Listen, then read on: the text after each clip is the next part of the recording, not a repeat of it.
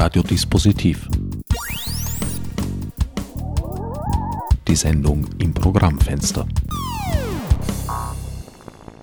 Willkommen bei Radiodispositiv. Am Mikrofon begrüßt euch der übliche Herbert Gnauer und meine heutigen Sendungsgäste Gracia Donner und Martin Wassermeier. Hallo. Hallo. Gracia, du bist eine in Wien aufgewachsene Afrikanerin, kann man das so sagen? Oder? Das kann man so sagen. Oder wie ich lieber sage, Afroeuropäerin. Martin, du bist gewissermaßen ein bisschen das Gegenteil. Ein in Schwanenstadt aufgewachsener Oberösterreicher schüttelt den Kopf schon falsch in den ersten Minuten. Nicht in Schwanenstadt. Nicht in Schwanenstadt, aber Oberösterreicher und als solcher dann in den Kamerun gegangen und dort hast du insgesamt, ich glaube, drei Jahre gelebt, oder? Fast drei Jahre. Inzwischen zurückgekehrt nach Österreich. Der Grund unseres Zusammenfindens ist, dass ihr da gewissermaßen äh, spielbildliche Verhältnisse habt. Gracia, du hast letztes Jahr einen Preis bekommen für Exilliteratur. Richtig, ja. Der Text hieß, glaube ich. Kein Weg ist länger als der Weg vom Kopf zum Herzen, ja. ja. In diesem Text thematisierst du deine Situation als Afrikanerin hier in Österreich. Genau. Ja, also es geht in dem Text grundlegend darum, dass ich lange gebraucht habe, um zu akzeptieren, dass ich eben beides bin, dass ich nicht nur Europäerin bin und nicht nur Afrikanerin, weil ich kann mich nicht wirklich als Afrikanerin identifizieren, weil ich zum Beispiel, ich war nie in Afrika, aber ich kann mich auch nicht zu 100 Prozent als Europäerin sehen, weil ich eben erstens einmal aufgrund meiner Hautfarbe, zweitens, weil meine Erziehung doch ein bisschen anders ist, denke ich eben, dass ich mich selber nicht wirklich als Europäerin sehen kann. Du bist in Österreich bereits zur Welt gekommen. Ich bin in Österreich geboren, ja. In Wien, ja. Du bist ja an sich, obwohl prämierter Text, zumindest noch keine Autorin. Du studierst an der WU. Genau, ich studiere an der WU, ja. IBWL. Wie würdest du dieses Verhältnis, diese Situation äh, beschreiben? Ist das kompliziert, anstrengend für dich oder wie, wie treten dir die Menschen entgegen? Ich muss ehrlich sagen, dass ich selber nicht viel mit, ähm, mit Rassismus konfrontiert werde. Ich habe natürlich schon Sachen erlebt, wie zum Beispiel eine lustige Geschichte fällt mir da ein. Da war ich bei der Straßenbahnstation und da waren gleichaltrige Burschen und ich habe Musik gehört ich habe sie aber sprechen hören. Dann hat einer zum anderen gesagt, schau mal, da ist eine Negerin. Und dann hat der andere gesagt, ja, aber die eh ganz hübsch für eine Negerin. Und ich habe erst darüber gelacht, dann habe ich mir gedacht, eigentlich ist das gar nicht so nett, was sie getan haben.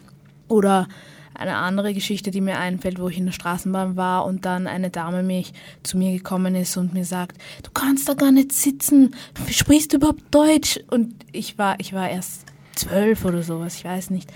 Und in solchen Situationen ist man schon traurig, aber man lernt davon und man wächst damit und aber in letzter Zeit ist es mir selten passiert, dass ich mit sowas konfrontiert werde. Vielleicht auch, weil ich anders damit umgehe, wenn ich merke, dass jemand mir, mir gegenüber negativ auftritt. In deinem Erleben hat sich die Situation dieses Alltagsrassismus gebessert. Ja, kann man so sagen. Ich weiß nicht, ob es sich gebessert hat, aber ich werde halt nicht viel damit konfrontiert. Martin, du bist recht sensibilisiert auf solche Situationen. Wie erlebst du das? Ich würde mir nie anmaßen, ähm, Erfahrungen wie Gracias jetzt geschildert hat, irgendwie äh, zu kommentieren oder, oder persönliche Erfahrungen im Sinne von einem weißen Mehrheitsösterreicher sozusagen zu konterkarieren. Ja, das wäre äh, völlig daneben. Ich habe mich unweigerlich äh, sehr viel auch theoretisch damit beschäftigt, mit Rassismus, mit Rassismen, äh, mit äh, ihren strukturellen Hintergründen. Das ist ja nicht etwas, was äh, vom Himmel gefallen ist als äh, sehr unangenehmes Phänomen, sondern das hat ähm, historische Wurzeln, das ist ähm, historisch gewachsen, da gibt es auch Interessen daran ähm, und äh, vor allem, was mir immer wichtig ist, wenn wir ja damit auch über Identitäten sprechen Und das war ja auch ein bisschen deine Eingangsfrage, die mich ja fast schon wieder ein bisschen zum Widerspruch herausfordert, weil wir, wenn es um die Identitätsfrage geht, wir ja eigentlich immer mit ähm, konstruierten Zuschreibungen arbeiten. Ja, also eine Afrikanerin, ein Afrikaner, was soll das schon sein als eine Zuschreibung dessen, was wir gerade in Europa äh, mit dieser furchtbaren Kolonialgeschichte einer, einer beispiellosen Mord, Ausbeutungs- und Unterdrückungsgeschichte äh, einfach quasi als Etikett geschaffen haben, um es Menschen aufzudrücken. Wenn man sich ein bisschen in Europa umblickt, ähm, vor allem angesichts ähm, der Migration, die ja unweigerlich stattfindet. Migration wird niemals aufzuhalten sein. So hoch können die Festungsmauern in Europa gar nicht gebaut werden. Gibt es ja sehr ähm, unterschiedliche Wahrnehmungen, unterschiedliche Perspektiven und vor allem auch Selbstwahrnehmungen. Und ich bin mir nicht ganz so sicher, ob beispielsweise eine junge Frau vergleichbar mit Gracia in Frankreich, auch mit schwarzer Hautfarbe, bin mir nicht sicher, dass sie sagen würde, ich bin Afroeuropäerin. Ja? Äh, sie würde sagen, entweder ich bin Französin, ja, oder ich bin aus meinem, aus meinem Kretzel, aus meinem ja, Endroit. Ja? Mhm. Und ähm, die haben sozusagen ganz andere Bezugsmomente, wiewohl ich jetzt überhaupt nicht schmälern will, dass gerade in Frankreich äh, Rassismus äh, sehr schlimm an der Tagesordnung ist, äh, die Rechtsextremen einen enormen Aufschwung erleben, äh, dass tagtäglich schlimmer wird, sich auch zunehmend zuspitzt, äh, die Konflikte größer werden. Aber ich glaube, wir müssen immer vor Augen haben, dass ähm, letztendlich wir selber, da nehme ich mich nicht aus, dass wir immer dazu geneigt sind, für uns selber eine Identität zu finden, damit wir uns in diesem System der Zuschreibungen verorten können, damit wir auch anderen kommunizieren können, als solche Identität habe ich hier einen Platz und ähm, letztendlich, um, um auch äh, Klarheit zu schaffen, ähm, wie profiliere ich mich als Mensch. Genau darum geht's ja letztendlich. Ja. Ähm, wir müssen, das ist ein politisches Ziel, äh, das ist eine Utopie, es bleibt nach wie vor eine Utopie, wir müssen an den Punkt kommen, wo wir diese äh, Identitätsdebatte überwinden, wo wir äh, darüber hinwegkommen, äh, wo ähm, die Frage von Hautfarbe völlig irrelevant wird. Ja? Ich würde jetzt mal, äh, würde ich die Gracia zum allerersten Mal kennenlernen, also ich, ich habe sie auch vorher tatsächlich nicht gekannt, für mich ist sie eine Wienerin. Ja? ähm, so wie du mich als, als ein Oberösterreicher vorgestellt hast, als der sehe ich mich überhaupt nicht. Ich bin 18 Jahre meines Lebens in Oberösterreich aufgewachsen, bin dort zur Schule gegangen, verbringe aber schon wesentlich mehr Zeit meines Lebens hier in Wien, war zuletzt drei Jahre in Kamerun, auch woanders. Man merkt es auch ein bisschen an meiner Sprache, die ich verändert habe. Ich bin wahrscheinlich noch eher ein Wiener, äh, nicht zwangsassimiliert, aber ich habe mich hier gut zurechtgefunden. Ähm, ich spreche auch andere, also fremde Sprachen. Ähm, ich kann mich auf dieser Welt bewegen und äh, so sehr etwa, da hole ich jetzt noch ein Schlagwort rein, Globalisierung, ähm, immer wieder vor allem in finanz-, wirtschaftspolitischer Hinsicht äh, zu kritisieren ist als ein, als ein Konzept. Gerade diese Globalisierung, wenn es uns gelänge, sie auch anders zu deuten, könnte da ja eine unglaubliche Chance bieten. Dass sozusagen diese Zuschreibungen einfach völlig an Bedeutung verlieren. Äh, wir sind irgendwie Menschen auf dieser Welt, die durch irgendeine Logik ähm, eben an diesem Ort geboren sind und nicht an jenem. Und äh, letztendlich, ähm, wir alle sind permanent jeden Tag herausgefordert, dieses Leben zu meistern. Das wird auch zunehmend schwieriger. Und ich denke, und das ist quasi auch gleich ein Appell an diese Diskussion hier, wir sollten uns viel eher definieren und selber wahrnehmen, weniger über Identitäten, Hautfarben, sondern eher beispielsweise an den sozialen Kämpfen, die wir führen müssen. Ja. Wir müssen mehr kämpfen für eine demokratische Entwicklung unserer Gesellschaften. Wir müssen kämpfen für kulturelle Vielfalt. Äh, wir müssen für eine sozial gerechte Welt kämpfen. Das sind Bestimmungskriterien, die mich interessieren. Aber die Identität eines Menschen wird ja schon sehr stark auch von der Umgebung, in der er aufwächst, in der er sich bewegt, in der er lebt, geprägt von der Kultur. Und wenn du sagst, du wünschst eine Gesellschaft der kulturellen Vielfalt, da spielt ja eben auch das Zusammenkommen verschiedener Ebenen und Identitäten eine Rolle. Ja klar, wir sind different. Ja, die Gracia und ich sind äh, genauso different, wie wir beide es sind. Ja, es gibt in angeblich äh, homogenen Kulturen, ich greife jetzt ganz willkürlich ein österreichisches Beispiel heraus im Pinzgau, ja, gibt es auch Differenzen, weil äh, ein 14-Jähriger, der auf äh, Worldmusik steht oder irgendwie Hip-Hop, ja, der hat einfach mit einem gleichaltrigen Jungen im Senegal hat der mehr gemeinsam als mit ähm, mit seinen Groß Großeltern, wo die, die Großmutter noch immer Kopftuch trägt. Ja? Äh, und, und eher der Volkskultur oder dem Brauchtum anhängt. Ja? Das hat sich in dieser Welt alles viel mehr verschoben. Wir müssen einfach aufpassen, noch einmal, auch mit dem Kulturbegriff hier sehr vorsichtig umzugehen, weil Kultur wird ja ident verwendet mit Identität. Ja? Und solange wir uns äh, darauf einlassen und das, ähm, das nicht kritisch hinterfragen oder mitunter auch dekonstruieren, laufen wir immer Gefahr, dass wir eine bipolare Situation schaffen. Weil wenn du von Identität sprichst, hast du immer eine Situation innen und du brauchst ein Außen. Ja? Ich spitze es jetzt zu, die Innen sind sozusagen, das ist die Gemeinschaft, die, die, die Gemeinsamkeiten pflegen und glauben, ähm, sich ihrer Gemeinsamkeiten bewusst zu sein. In Deutschland hat das jetzt eine gewisse Zeit geheißen, die deutsche Leitkultur. Ja? Und was, was bezweckt das? Das bezweckt, um letztendlich uns allen äh, vor Augen zu führen, es gibt ein Außen und das Außen wird definiert als eine potenzielle Gefahr. Weil nur dann kannst du das Innere zusammenschmieden. Ja? Und also das ist jetzt sehr verknappt und sehr verkürzt, aber das ist die Gefahr, die ich auch sehe. Bin ich auch nicht alleine und, und, und glaube, dass man sozusagen auch hier mit den Begriffen sehr vorsichtig umgehen muss. Aber die Identität ist doch das, was den Menschen ausmacht, nicht? Ich meine, auch die Nationalität gehört auch dazu, um sich eben identifizieren zu können. Und ich meine, das ist genau das, das war mein Problem, als ich 13 war, 13, 14, mhm. wo ich angefangen habe zu schauen, wo gehöre ich dazu, weil dann war man, das habe ich auch in meinem Text so geschrieben, dann ist man unter seinen Leuten unter, unter Anführungszeichen seinen Leuten ist man mit seiner Familie unterwegs und die Leute lachen dich aus, weil du die Sprache nicht richtig sprichst und sagen dir, dass du eben eine Ausländerin bist und dann bist du mit den Österreichern unterwegs und die sagen dir genauso, dass du eine Ausländerin bist und dann, dann fängst du eben an, dich zu fragen, wo gehöre ich hin? Mhm. Wo ist mein Platz? Was sind meine Leute? Mhm. Und ich glaube eben persönlich, dass Nationalität schon sehr was, was sehr Wichtiges ist. Ich war zum Beispiel in England einmal und da war eine sehr patriotische Spanierin und sie hat mich gefragt, wo ich geboren bin und und ob das nicht irrsinnig schwierig für mich sein muss, wenn man mich fragt, wo ich geboren bin. Und das hat mich ziemlich traurig gemacht, als sie mir das gesagt hat. Und dann habe ich mir auch gedacht, ich hätte auch gern eine Nationalität, eine Nation, wo ich sage, das bin 100% ich. Weil ich finde, dass das dazugehört. Ich will dir auch gar nicht äh, widersprechen, ähm, dass, dass du dem auch was abgewinnen kannst, was dir vielleicht auch ähm, eine gewisse, ich höre da ein gewisses Bedürfnis nach Sicherheit auch raus. Ja? Mhm.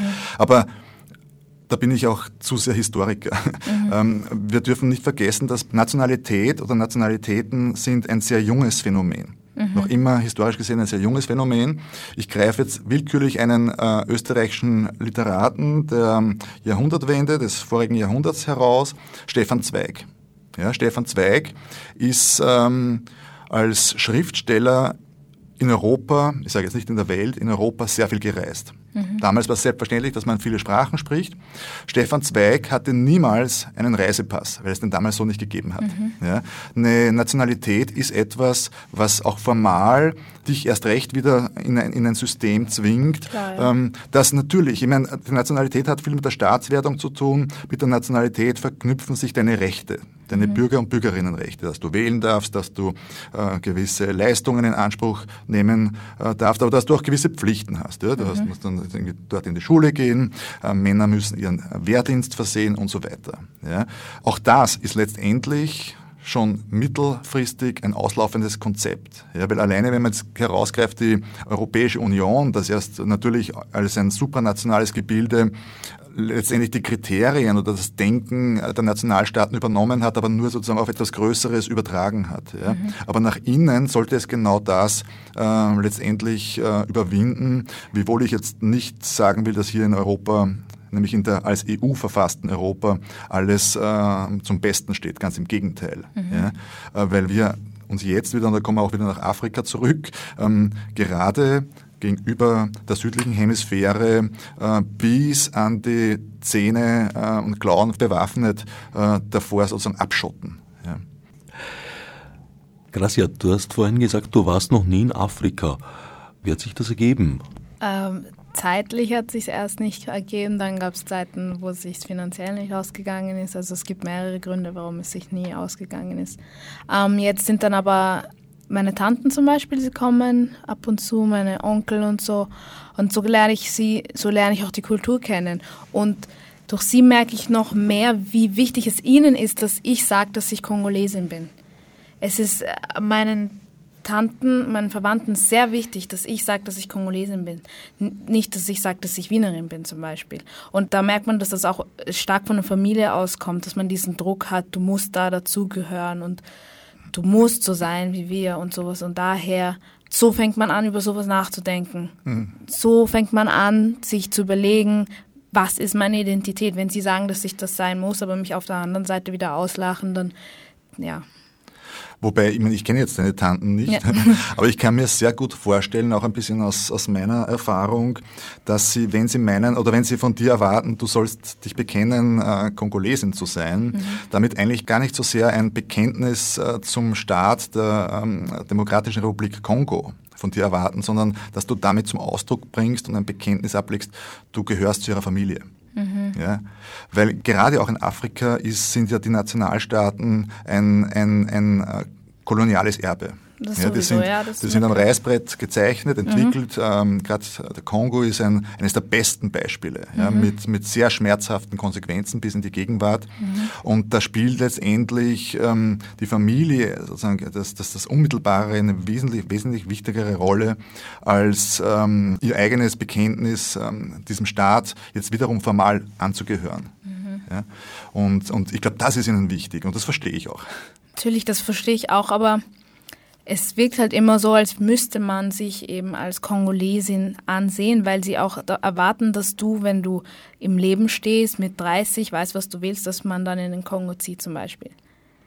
Ja, ich kann, kann mir vielleicht auch vorstellen, dass nachdem du eine junge Frau bist, gegenüber Frauen sind äh, die Erwartungshaltungen ja nochmal ganz besonders. Mhm. Ja, da, die haben sozusagen äh, wahrscheinlich ein Bild im Kopf, ne, ne, so ein Muster, wie sich eine junge Frau entwickeln muss. Mhm. Ja, also es wird dir wahrscheinlich ähm, unbenommen bleiben sollen, dass du hier jetzt dein Studium äh, abschließt, mhm. aber dann sollst du schon in den Pfad treten, ähm, äh, nämlich äh, jenes, jenes weiblichen Rollenverhaltens, wie sie selber kennengelernt haben. Mhm. Ja.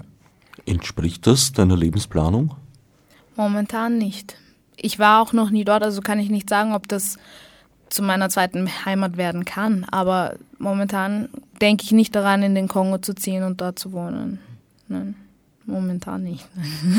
ja, also ich würde da ja auch deine Chancen erweitern. Ja, du könntest, du musst dich ja nicht als Kongolesin sehen, du kannst dich ja als eine äh, Frankophone sehen, die Französisch spricht. In großen mhm. Teilen Afrikas wird Französisch gesprochen, in mhm. großen Teilen Westafrikas, Zentralafrikas. Ja. Also dieses Terrain steht dir offen. Ja, du kannst dich überall bewegen und äh, man wird wahrscheinlich gar nicht am ersten Blick erkennen, äh, dass du verwandtschaftliche Ursprünge im Kongo hast. Ja? Da hast du ein irrsinnig breites äh, Spektrum an Möglichkeiten. Mir ist natürlich klar, dass ich wirtschaftlich viele Chancen dort habe, aber jetzt persönlich und ähm, wie ich mich selber entwickeln werde, da kann ich noch nicht sagen, ob ich in Afrika leben will oder in Europa, ob ich in Europa genauso die Chancen haben werde wie in Afrika, das weiß ich jetzt nicht. Das kann ich jetzt leider nicht sagen. Nein. Wird da Druck auf dich ausgeübt oder, oder ist das mehr so der Wunsch, der ausgedrückt wird? Ähm, Anfangs habe ich es als Druck angesehen, mittlerweile sehe ich es eben nur noch als Wunsch an, kann ich sagen, weil am Anfang hat mich das ziemlich fertig gemacht, wenn man mir gesagt hat, dass wenn du dann 30 bist, dann musst du in den Kongo kommen, dann musst du in dieser Bank arbeiten, du wirst unsere Familie dort repräsentieren oder solche Sachen. Ähm, mittlerweile kann ich darüber lachen, wenn man mir sagt, dass ich, dass ich dort leben muss. Dann sage ich, ach, wir werden schauen, wir werden schon sehen, wie das sich entwickeln wird ich bin, ich bin darüber hinausgewachsen jetzt. Das ist eine persönliche Entwicklung. Also du lässt dir die Entscheidung offen und denkst dir, ich nehme mir aus beiden Kulturen das, was ich brauchen kann. Genau. Das halte ich für grundvernünftig. Dankeschön. Aber das ist eben eine Entwicklung, die erst über die Jahre kommt, weil ich kenne Leute, die sind jetzt schon 30 und haben immer noch diesen inneren Konflikt, wo sie hingehören, wen, wo sie leben werden und, und das macht einen schon ein bisschen auch Angst, weil ich kenne viele Leute, die hier geboren wurden und viele soziale, persönliche Probleme haben aufgrund dieser Tatsache, dass sie sich nicht identifizieren können. Das heißt, du hast schon Kontakt zu einer afrikanischen Community in Wien?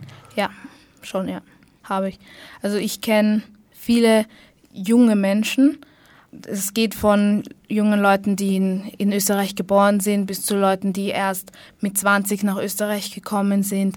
Und da gibt es unterschiedliche Konflikte, aber teilweise sind es irgendwo auch die gleichen Konflikte, die man sieht die von wegen, dass man sich nicht integrieren kann, unter Anführungszeichen, wenn man von Integration sprechen kann.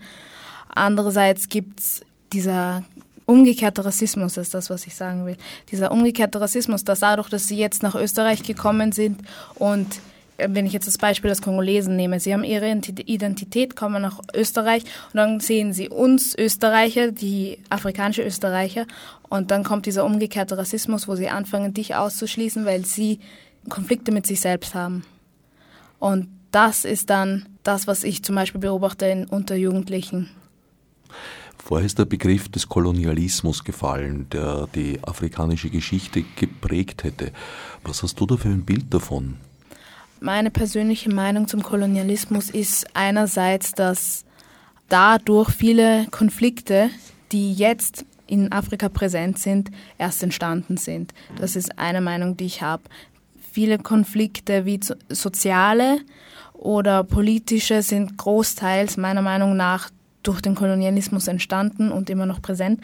Und der Postkolonialismus ist leider auch noch sehr präsent, wenn auch nur im Hintergrund, so dass man es nicht offensichtlich merkt, aber meiner Meinung nach ist der Postkolonialismus schon noch sehr stark. Einerseits drückt sich der Postkolonialismus dadurch aus, dass viele afrikanische Länder noch unter Anführungszeichen ausgebeutet werden.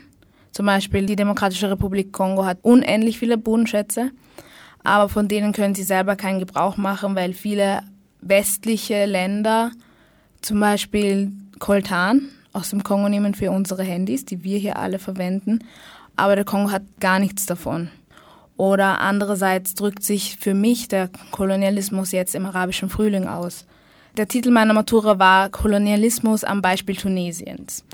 Ich habe der, in der Geschichte von Tunesien angefangen, von Anfang an von Bourguiba bis zu Ben Ali.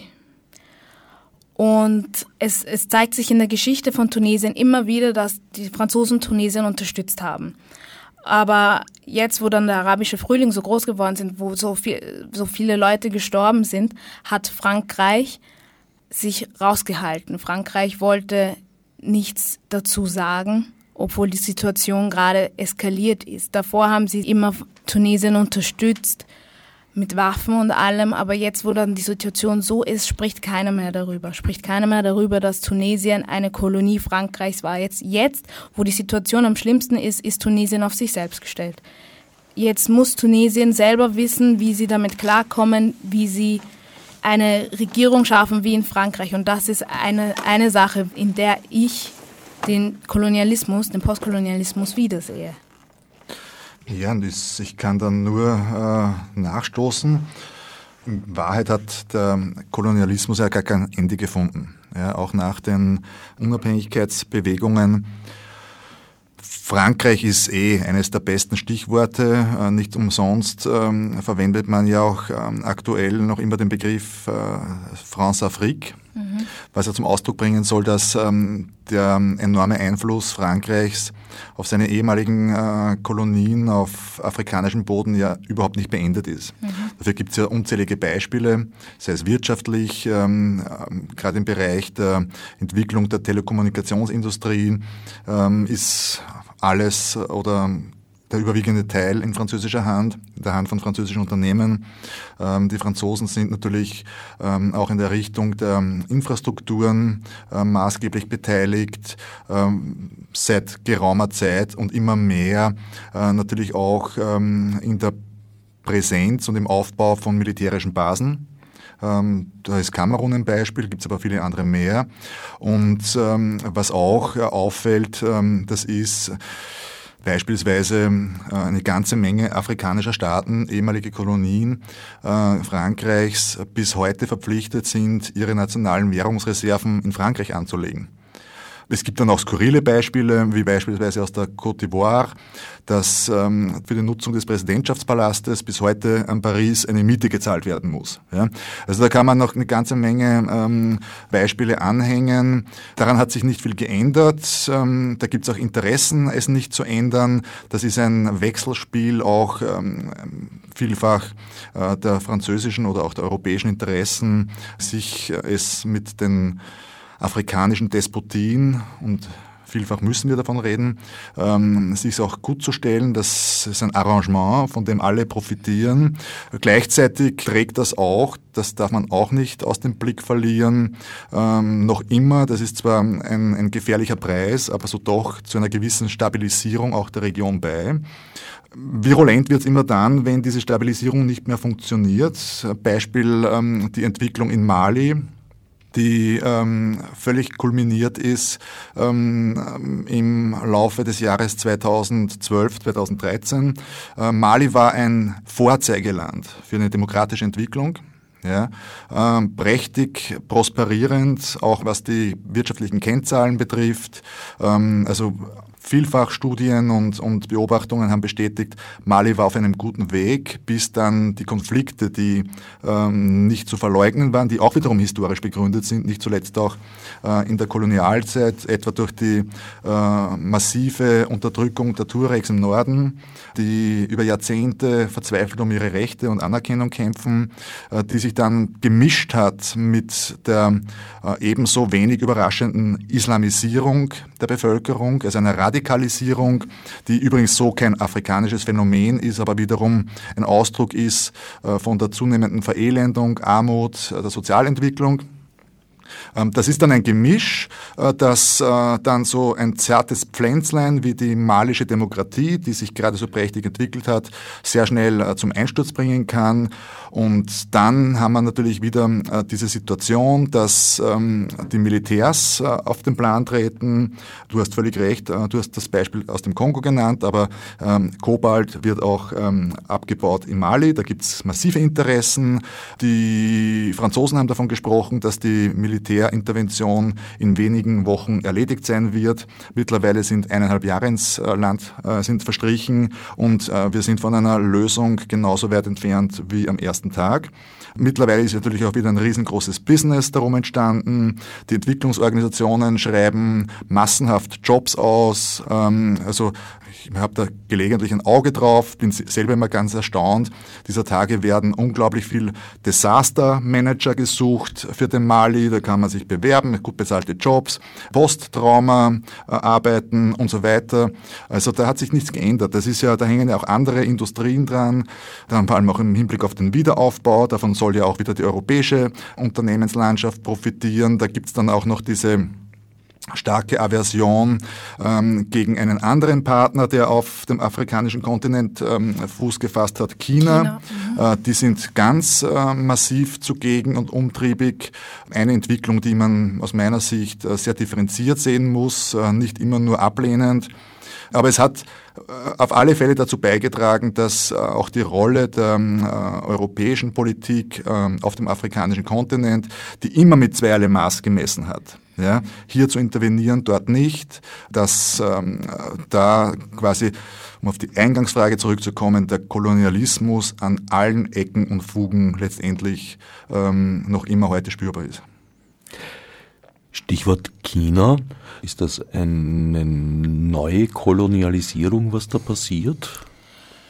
Mit dem Begriff muss man da vorsichtig umgehen, finde ich, weil, wie Martin vorhin richtig gesagt hat, man muss das ziemlich differenziert sehen, weil einerseits hilft China tatsächlich, manche Städte wieder aufzubauen. Zum Beispiel im Kongo, das weiß ich von meinen Eltern, werden Straßen neu gebaut, Gebäude gebaut und das ist einerseits eine gute Sache. Andererseits ist das die Aufgabe der Kongolesen selbst. Andererseits sollten sie schon so weit sein, ihr Land selbst aufbauen zu können, weil viele befürchten auch, dass die Chinesen dadurch, dass sie jetzt da sind, eben wieder eine neue Art des Kolonialismus erfinden erst überhaupt. Viele Leute sagen auch, dass China das nicht nur macht, um dem Kongo zu helfen, sondern um sich selbst zu helfen. Ich habe auch schon gehört, dass auch jetzt Deutschland auch versucht, in Afrika viel zu investieren, die Wirtschaft in Afrika aufzubauen. Das Problem ist, wenn die Afrikaner es heute wieder zulassen, dass viele andere Länder in Afrika Fuß fassen, dass der Kolonialismus eben dadurch wieder neu entsteht, auf eine andere Art als den Kolonialismus, den wir in den, im 19. Jahrhundert hatten. Deswegen sollten Afrikaner aufpassen, ob sie eine neue Art des Kolonialismus zulassen oder nicht. Also es geschieht ja Positives und Negatives ja. gleichermaßen. Ja. ja, ich habe in Kamerun das geflügelte Wort kennengelernt. Die Europäer kommen nach Afrika und diskutieren immer nur über die Menschenrechte und die Chinesen kommen und die bauen. Mhm. Und jetzt brauchen wir uns nicht lange fragen, äh, was denn Afrikanerinnen und Afrikanern am Ende des Tages lieber ist. Mhm.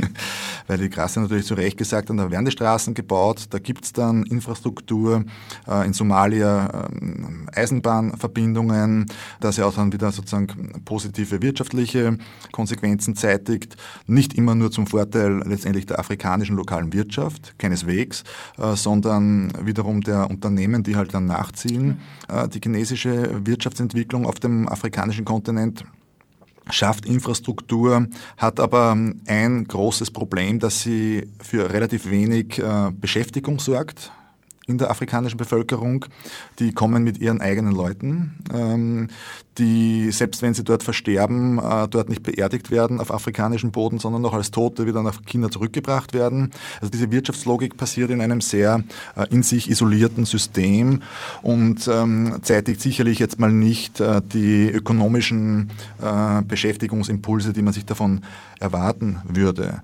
Ansonsten ist der ganze Karren ist sowas von festgefahren in dieser Frage, weil natürlich muss man sehen, dass ähm, China hat ähm, Ambitionen und ähm, der strategische Weg auf den afrikanischen Kontinent zu treten hat sehr viel damit zu tun, sich selbst auch in der eigenen Weltmachtstellung selber zu festigen und zu stärken. Das ist sozusagen ein ganz äh, wichtiges strategisches Element. Ähm, gleichzeitig ähm, zeigt es auch den Europäern oder der EU das eigene Versagen. Die Europäer, das ist ja die große Angst auch der Europäer, äh, dass sie hier verlieren. Die Amerikaner reagieren in erster Linie mit äh, militärischer Präsenz. Äh, das ist ja überhaupt ein, ein, ein Trend, der sich sehr, sehr gefährlich abzeichnet, dass die sogenannte zivile Entwicklungszusammenarbeit zunehmend abgelöst wird durch die militärische ja, die keineswegs äh, die Absicht verfolgt, ähm, Zivilgesellschaften zu fördern, zu stärken, deren Strukturen auszubauen, sondern die haben ähm, alles unter ein Paradigma gestellt, nämlich ähm, die vermeintliche Bekämpfung des internationalen Terrorismus. Mhm. Ja. Also in Kamerun ist äh, auch vor meinen Augen die Präsenz von US-Militärs sowas von massiv angestiegen binnen kürzester Zeit, weil die natürlich ein großes geostrategisches Interesse haben, unter anderem auch in Zusammenarbeit mit anderen internationalen Geheimdiensten, diesem doch so schreckhaften äh, Gespenst Al-Qaida hinterher zu jagen. Und gleichzeitig müssen wir aber feststellen, ähm, ist äh, Afrika als Kontinent keineswegs isoliert ist auch Teil unserer globalisierten Realitäten. Viele Afrikaner, Afrikanerinnen, die die besten Fähigkeiten haben und auch die Kompetenzen, selber auch zu einer wirtschaftlichen Entwicklung beizutragen, die wollen das auch auf einem globalen Markt tun. Die wollen sich hier nicht verschließen. Das bedeutet aber auch, dass sie die gleichen Mobilitätsmöglichkeiten vorfinden wollen wie alle anderen. Ja, da sind wir schon mal beim ersten Problem. Weil wir haben ja quasi hier kein, kein faires kommunizierendes System, sondern alle anderen dürfen und können nach Afrika kommen, aber nicht sie äh, woanders hin. Damit haben wir schon mal die schlechtesten und unfairsten äh, Voraussetzungen aller Zeiten. Und ähm, dazu kommt noch, aber da gehe ich jetzt gar nicht näher darauf ein, um nicht irgendwelche unnötigen Stereotype nochmal zu strapazieren. Natürlich haben wir in vielen afrikanischen Staaten ein sehr stark ausgeprägtes System der Korruption unter dem äh, zuallererst äh, die lokalen Bevölkerungen leiden.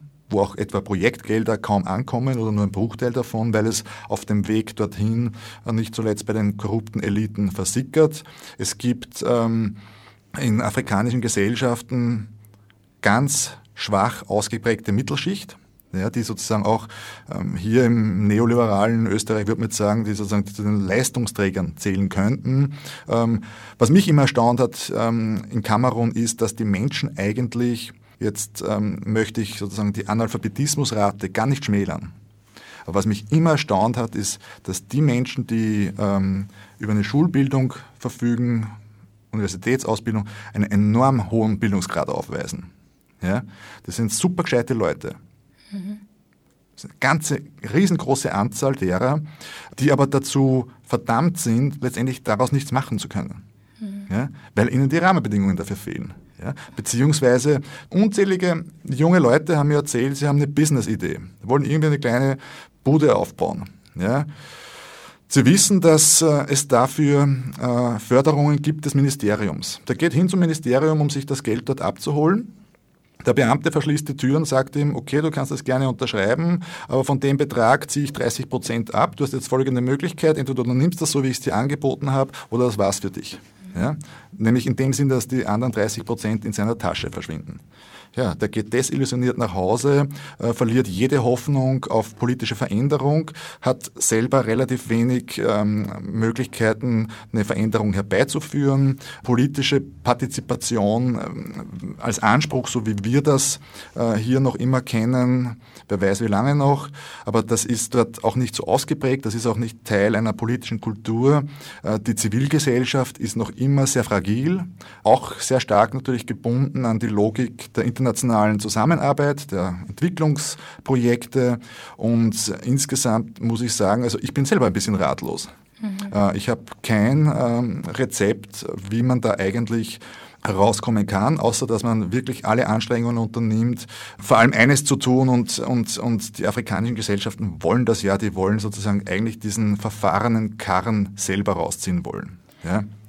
Das ist ja das Entscheidende. Das ist auch ein Thema, worauf ich eingehen will. Als Afrikaner darf man nicht nur mit dem Finger zeigen und sagen, die Europäer sind schuld, weil sie uns damals kolonialisiert haben. Natürlich hat das auch dazu beigetragen, dass die Situation jetzt so ist, wie sie ist. Aber andererseits müssen auch was viele, viele Afrikaner auch haben, die den Willen haben, ähm, selber zu sagen, so, das, wir nehmen das jetzt in die Hand, wir machen das selbst. Das haben viele Afrikaner. Das Problem ist eben auch, wie du vorhin gesagt hast, diese Korruption, die so präsent ist in Afrika. Ähm, zum Beispiel in Nigeria gab es diesen Ölscheich, wo es dann zu einem zu einer Ölkatastrophe gekommen ist. Die Erkrankten haben nichts von dem Geld gesehen, was er hat sie haben keine Entschädigung davon, dafür bekommen, dass sie jetzt krank sind und dass es ihnen noch schlechter geht, als es ihnen schon vorhin ging. Das heißt, es sind zu viele Probleme da, um sich so schnell zu entwickeln, wie sich Europa gerade entwickelt. Und das Problem ist auch, dass Europa sich eben so schnell entwickelt, beziehungsweise westliche Länder sich so schnell entwickeln. Und Afrika sieht das natürlich und will auch so schnell auf den Punkt kommen, wo Europa jetzt ist. Und man vergisst da schnell, dass man erst auf einen anderen Punkt kommen muss, um, um so weit zu kommen, wie jetzt westliche Länder gekommen sind. Und es ist, es ist auf jeden Fall, es ist nicht einfach, aber es muss damit anfangen, dass erst einmal, dass an der Macht gerechte Menschen an der Macht sind. Siehst du da eine Perspektive, dass sich das bessern könnte? Ich sehe auf jeden Fall eine Perspektive, dass sich das bessern könnte ich weiß nicht wie, ich kann selber noch nicht genau sagen wie, aber ich weiß, dass viele Menschen wie ich zum Beispiel, die in, im, im Ausland geboren wurden und dann zurückgehen und es auch anders erlebt haben, als es nur in, als es in Afrika großteils abgeht. Natürlich gibt es in, in westlichen Ländern auch Korruption, aber in diesem großen Ausmaß, wie es in Afrika ist, könnte man es einschränken, wenn man zum Beispiel jetzt aus dem Ausland nach Afrika kommt es ist schwierig, die Perspektive zu sehen in Afrika, meiner Meinung nach, weil es eben, wie ich vorhin schon gesagt habe, so viele unterschiedliche Probleme gibt. Es gibt die sozialen Probleme, es gibt die finanziellen Probleme und man muss schauen, mit welchem Problem man anfängt, um weiterzukommen. Ich wüsste leider nicht, mit welchem man anfangen muss, um es zu klären, weil aber man muss mit einem anfangen, um weiterzukommen. Schritt für Schritt. Schritt für Schritt, ja. Die Problemstellungen in Afrika kommen in verschiedenster Weise in den Medien sehr häufig vor. Es gibt auch positive Bilder von Afrika, die äh, zu einem Teil zum Beispiel, glaubt er zumindest, von Andre Heller transportiert werden. Wie siehst du das, Gracia? Afrika, Afrika. Ähm, ich war sehr beeindruckt, muss ich ehrlich sagen, als ich das zum ersten Mal gesehen habe, als ich die Werbung gesehen habe und ich mir, ich, ich, ich kann nicht sagen, ob ich das mit meinem unter Anführungszeichen europäischen oder mit meinem afrikanischen Auge gesehen habe, aber ich war ziemlich beeindruckt zu sehen, dass jetzt auch endlich etwas Afrikanisches nach Europa gekommen ist, etwas ein positives Bild von Afrika, weil in den, in den Medien sehen wir ja großteils nur die leidenden Kinder. Und natürlich entspricht das der Realität, aber das ist nicht die einzige Realität, die es in Afrika gibt. Deswegen hat es mich ziemlich beeindruckt zu sehen, dass es auch ein positives Bild nach Europa gebracht wird. Ja, ich weiß ganz genau, warum du diese Frage gestellt hast, weil du mich aus der Reserve locken willst. Äh, ist es vielleicht bekannt, dass ich ja zu den vehementesten Kritikern ähm, von Afrika Afrika zähle. Ähm, habe selten zuvor so eine Abscheu empfunden. Ich habe es mir natürlich auch nicht angesehen, äh, aus verschiedensten Gründen. Zuallererst vielleicht, äh, weil natürlich ähm, diese Art und Weise, einen Kontinent zu präsentieren, ähm, anhand von Artisten, äh, die mit dem Etikett Afrika versehen sind, ähm, natürlich ganz ähm, beunruhigend erinnert an die Völkerschauen, mhm. die wir noch kennen aus ähm, äh, der Jahrhundertwende 19. bis 20. Jahrhundert, wo beispielsweise auch hier im Wiener Prater die Ashanti aus dem heutigen Ghana wirklich wie in einem Zoo eingesperrt der Bevölkerung vorgeführt wurden.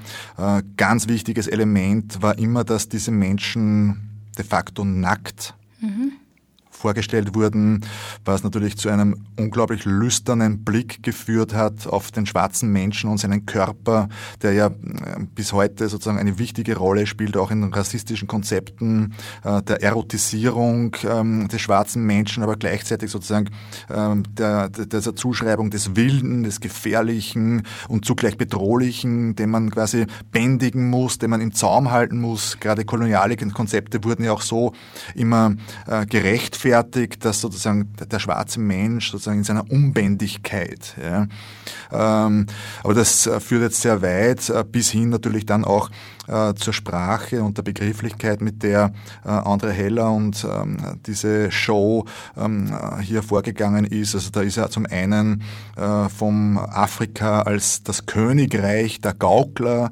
äh, die Rede gewesen, äh, bis hin, dass, ähm, das war dann schon die etwas aktuellere Version, wo äh, auch in diesem Jahr Andre Heller wieder gesagt hat, er möchte Afrika damit seine Würde zurückgeben. Ja, also da muss ich echt sagen, da kommt mir das Geimpfte hoch. Äh, der Kontinent hat ähm, alles andere benötigt, aber sicher nicht einen Andre Heller, der sich hier hinstellt und ähm, für sich in Anspruch nimmt, dem Kontinent seine Würde zurückzugeben.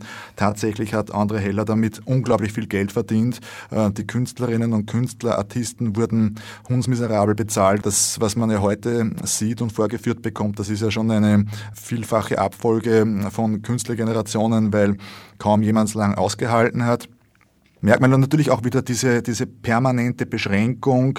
Ähm, du schaffst eine Zirkussituation, ja, äh, du hast das Publikum, das ist das neugierige, äh, das, äh, das staunende weiße Publikum und in der Mitte hast du wiederum sozusagen die schwarzen Menschen, die hier tanzen und die unmöglichsten Dinge vorführen, eben wiederum sozusagen mit unserem, in unserem kollektiven Bewusstsein, der schwarze Mensch ist dazu fähig, weil er ja sozusagen so ungebändigt ist und, und, und Fertigkeiten vollbringen kann. Ähm, aber gleichzeitig muss man sozusagen schon in, in dieser Zirkussituation äh, im Zentrum halten, damit sozusagen alles überschaubar bleibt und äh, soweit auch unter Kontrolle. Äh, und gleichzeitig und das finde ich auch total fatal, hat es eine gefährliche Auswirkung auf, auf, auf, auf, unser, auf unsere Afrika-Bilder. Weil hier äh, wird überhaupt nicht gefragt, nehme ich jetzt irgendeinen Künstler oder eine Künstlerin heraus, von wo kommt die? Da steht nur drauf Afrika. Afrika hat 54 Staaten. Ja? Kein einziger Europäer würde sich jemals gefallen lassen, irgendwo im Sahel in einem Zirkus äh, aufgeführt zu werden, wird mit dem äh, äh, Etikett Europa versehen, der würde großen, also ich bin Franzose, ich bin Deutscher, ja? oder, mhm. oder Brite oder Russe. Ja? Also die gerade Russen und Deutsche würden überhaupt ähm, äh, keinen Wert darauf legen, sozusagen mit dieser gemeinsamen Klammer in einem Zirkus äh, vorgeführt zu werden. Äh, es wird nichts erzählt von der Geschichte dieser Menschen, keiner weiß sozusagen, wo haben sie ihre künstlerische Ausbildung gemacht, welchen Lebensweg haben sie gehabt? Nein.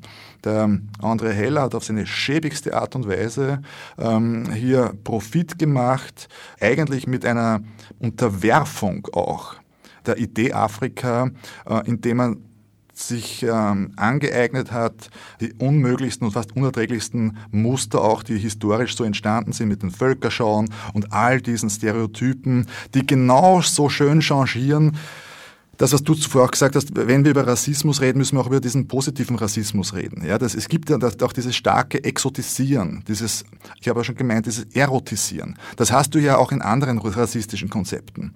Greife ich jetzt wiederum willkürlich heraus, äh, diese rassistische Ablehnung von Roma und Sinti. Ja, das ist ja durchaus vergleichbar, weil Gerade in Europa erleben wir eine sehr, sehr schlimme Zeit der Verfolgung, der Unterdrückung, Deportation bis hin zum Mord. Der stattfindet in, in, mitten in Europa an, an Roma und Sinti, aber gleichzeitig hast du auch in der österreichischen Kultur sehr, sehr viele Elemente der Exotisierung. Ja? Ähm, die feurige Zigeunerinnenfrau, ja, das spielt ja auch ähm, in unserer Kultur noch immer eine ganz wichtige Rolle. In der Musik, äh, der Zigeunerbaron all das, das hat ja immer alles diese, diese, diese zwei Seiten. Ja? Mhm. Aber gleichzeitig ist das ein Gefäß, das äh, eng miteinander kommuniziert und das korreliert. Ja? Und ähm, aus diesem Grund ähm, kann ich nur sagen, wer Afrika was Gutes tun will, sollte Afrika Afrika so schnell wie möglich in die Wüste schicken. Ich kann dazu sagen, dass meine Mutter zum Beispiel, sie hat sich irrsinnig gefreut, als sie das erste Mal gesehen hat, dass es endlich eine, etwas Positives über Afrika im in Europa gibt. Sie hat sich äh, irrsinnig gefreut, dass es jetzt nicht mehr dieses Elendsbild von hungernden afrikanischen Kindern im Fernsehen ist. Und sie wollte es sich sofort anschauen, zum Beispiel. Und andererseits denke ich mir, es gibt ja viele Menschen, die sich fürchten, nach Afrika zu gehen. Und deswegen ist es doch was Positives, wenn man diese afrikanische Lebensfreude und die Talente nach Europa bringt und eine Show macht? Also ich wüsste nicht, äh, in welches afrikanische Land ich eine Reise empfehlen sollte, um einen afrikanischen Artisten zu sehen, der seinen Kopf in einen Tennisschläger stecken kann. Ja? Ähm, ich wüsste auch nicht, äh, was jetzt hier, ich, meine, ich verstehe schon deine Mutter und, und das respektiere ich auch voll und ganz. Das kann ich echt nachvollziehen. Aber das hat ja genau damit zu tun, mit, mit, mit ihrer, mit ihrer Unzufriedenheit ähm, und ihrer Frustration letztendlich, wahrscheinlich auch eine sehr jahrelange Erfahrung, dass sie sozusagen mit ihrer eigenen Afrika Identität, jetzt verwende ich das auch einmal, mhm. dass sie hier sonst keinen Platz gefunden hat hier in Österreich, ja, dass das hier kaum äh, wahrnehmbar ist. Aber das ist auch ein mediales Problem, weil wir eben auch hier äh, in, in den Medien, und die sind halt mal für unsere kognitive Welt sehr prägend, kaum ähm, geeignete Afrika-Bilder sehen und erleben können. Ja, man, in Wahrheit spricht ja nichts dagegen und ich würde das total begrüßen, wenn österreichische Medien Biografien wie die deiner Eltern aufgreifen und einmal porträtieren. Ja, und dann sagen, okay, dann gibt es hier die Gracia, das ist die Tochter, äh, die ist eine Wienerin oder wie auch immer du dich dann bezeichnen willst. Einfach sozusagen diese, diese, diese Lebensverläufe auch so darzustellen, ja, dass es eben nicht immer nur Not, Elend, ähm, Brutalität, Blutvergießen, Genozid. Also es gibt ja mittlerweile schon böse Stimmen, die sagen, über Afrika wird ja unterhalb eines Genozids ja gar nicht mehr berichtet. Ja? Also wenn du irgendwo ein, ein lokales Gemetzel hast, ja, ich meine, heute muss man äh, mit der, mit der aktuellen Krise in Zentralafrika musst du ja froh sein, ähm, dass das überhaupt berichtet wird, weil vom Genozid in Ruanda 1994 sind wir dann noch immer weit entfernt. Ähm, das ist natürlich tragisch und dramatisch, aber es, wir sind alle selber aufgerufen, sei es hier im freien Radio oder auch anderswo, dass wir selber mit, mit anderen Bildern dagegenhalten. Ja. Also kurz gefasst meinst du, es gäbe genug positive Bilder zu transportieren, abseits der Verkitschung und der Vereinnahmung in dieser Art? Ich bin jetzt mal so frech und halte sogar mal statistische Zahlen dagegen. Ja, der Präsident der Afrikanischen Union ist gerade vor wenigen Tagen einmal mehr an die Öffentlichkeit getreten, äh, um ähm, sich gerade dagegen dezidiert auszusprechen. Er hat einmal mehr darauf hingewiesen, dass 80 Prozent, wenn nicht sogar mehr, der afrikanischen Bevölkerungen in absolutem Frieden leben, ja, in einer tollen kulturell differenten äh, Koexistenz. Die vermischen sich, die, ja, die, die machen was aus ihrer Lebenssituation. Es gibt ähm, Ökonomien, die prosperieren und vieles mehr. Ja. Nur wir, da gibt es auch ein Interesse daran, äh, schaffen es, dass wir unsere Afrika-Wahrnehmungen nur einengen und zuspitzen auf den Konflikt, auf den Hunger, auf das Elend, ja, der evident ist. Ja. Also es, natürlich ist es so, dass noch immer dramatisch. Äh, viele Kinder, fast jedes vierte Kind unter fünf Jahren stirbt an Malaria. Das muss nicht mehr sein. Ja, die HIV-Entwicklung, ähm, das muss so nicht mehr sein. Ja, das ist alles evident. Ja, ähm, jeder, jedes Kind, das an Hunger stirbt, äh, das muss nicht sein. Wobei auch da möchte ich jetzt nochmal darauf hinweisen, was Jean Ziegler gesagt hat, dass man jedes hungernde Kind muss man eigentlich von einem Mord sprechen. Ja, weil das ist, dass es, dass es hungert und dass die Eltern nicht mehr in der Lage sind, die Kinder zu ernähren mit Todesfolge, das hat natürlich auch was mit der globalen Wirtschaft zu tun. Der, Af der afrikanische Kontinent wäre durchaus in der Lage, seine Menschen zu ernähren. Ja, Gäbe es nicht äh, die dramatische klimatische äh, Entwicklung, Klimaerwärmung, äh, gerade in Regionen, die ohnehin schon heiß und trocken waren, die haben das ganz, ganz bitter erlebt, bis hin dann zur Preisgestaltung und Preisentwicklung bei Lebensmitteln. Die Menschen können sich das, was äh, sie selber produzieren, gar nicht mehr leisten. Vielfach wird zu Spekulationszwecken werden große Lager angelegt, um die Lebensmittel zurückzuhalten, um den Preis hoch ähm, zu halten. Ähm, die Europäer und viele andere spielen da auch brav mit, äh, in, vor allem auch indem sie die äh, Preise der lokalen Produktion drücken durch äh, hochsubventionierte Exporte. Ja, in Yaounde, in Kamerun kriegst du Hühner aus deutscher Produktion. Das ist meistens schon diese halb abgelaufene Ware. Kannst du dort zum halben Preis kaufen als jenes Huhn, das 20 äh, Kilometer in der Nachbarschaft sozusagen äh, großgezogen wurde. Ja? Damit zerstörst du unweigerlich äh, die lokale Wirtschaft mit der Folge, dass Menschen vielfach oder immer weniger in der Lage sind, ihre eigenen Kinder zu ernähren. Da kann man sich aber auch, die, da muss man sich die Frage stellen, ob das entweder wieder mit Rassismus zu tun hat oder eben wieder mit dem Postkolonialismus. Weil zum Beispiel die, diese Bilder, die man sieht, diese von, vom Elend in Afrika, warum, warum, warum sieht man dann nur diese Bilder, wenn es auch dieses Positive eben gibt? Die Frage ist, ob das nicht auch eine Taktik des Postkolonialismus ist, um Europa immer noch reich und erfolgreicher erscheinen zu lassen. Warum zeigt man nicht die positiven Bilder Afrikas, von denen du sprichst, wenn es eh so viele gibt?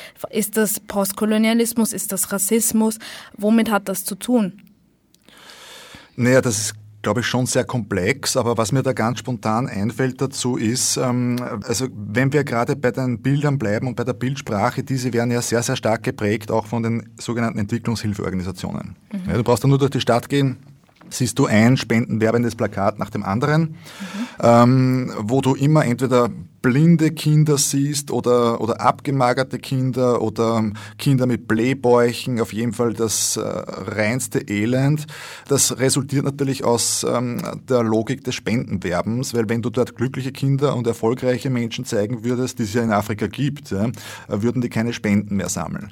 Na gut, warum tun sie das? Ähm, nicht immer nur, um wirklich Gutes zu tun, sondern weil hinter diesen Entwicklungshilfeorganisationen steht mittlerweile eine, ganze Industrie. Ja. Mhm. Allein in Deutschland, die etwas größeren äh, EZA-Organisationen beschäftigen ja auf deutschem Boden, in Deutschland, zigtausende Menschen. Und ähm, was natürlich dazu führt, dass das auch Geld kostet ja, und in weiterer Folge auch dazu führt, dass nicht alle Gelder die gespendet werden, auch tatsächlich äh, an, an ihrem Bestimmungsort der Projekte ankommen. Ja? Äh, das ist auch wiederum sozusagen eine arbeitsmarktpolitische äh, Frage hier und, und da, da greift sozusagen eins ins andere. Ja? Das ist auch ein bisschen eine, eine, eine, eine Folgeerscheinung unseres kapitalistischen Wirtschaftssystems. Und ähm, da kommen wir schwer raus, weil ähm, ich nehme mal an, dass ähm, diese spendenwerbenden Organisationen ihre Bildsprache so schnell nicht ändern werden.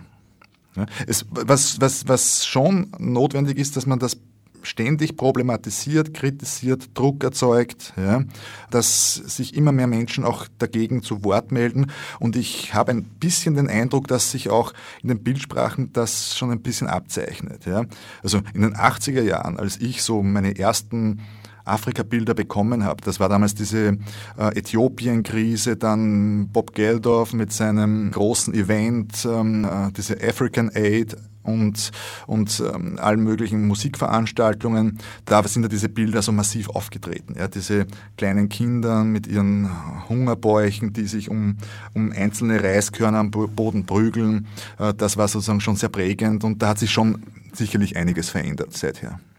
Ja, damit sind wir leider bereits am Ende der Sendung angelangt. Mir bleibt nur noch, mich schnell zu bedanken für euren Besuch. Meine Studiogäste waren Gracian Donner und Martin Wassermeier. Danke. Ich, Dankeschön. Ich danke fürs Zuhören und verabschiede mich bis zum nächsten Mal.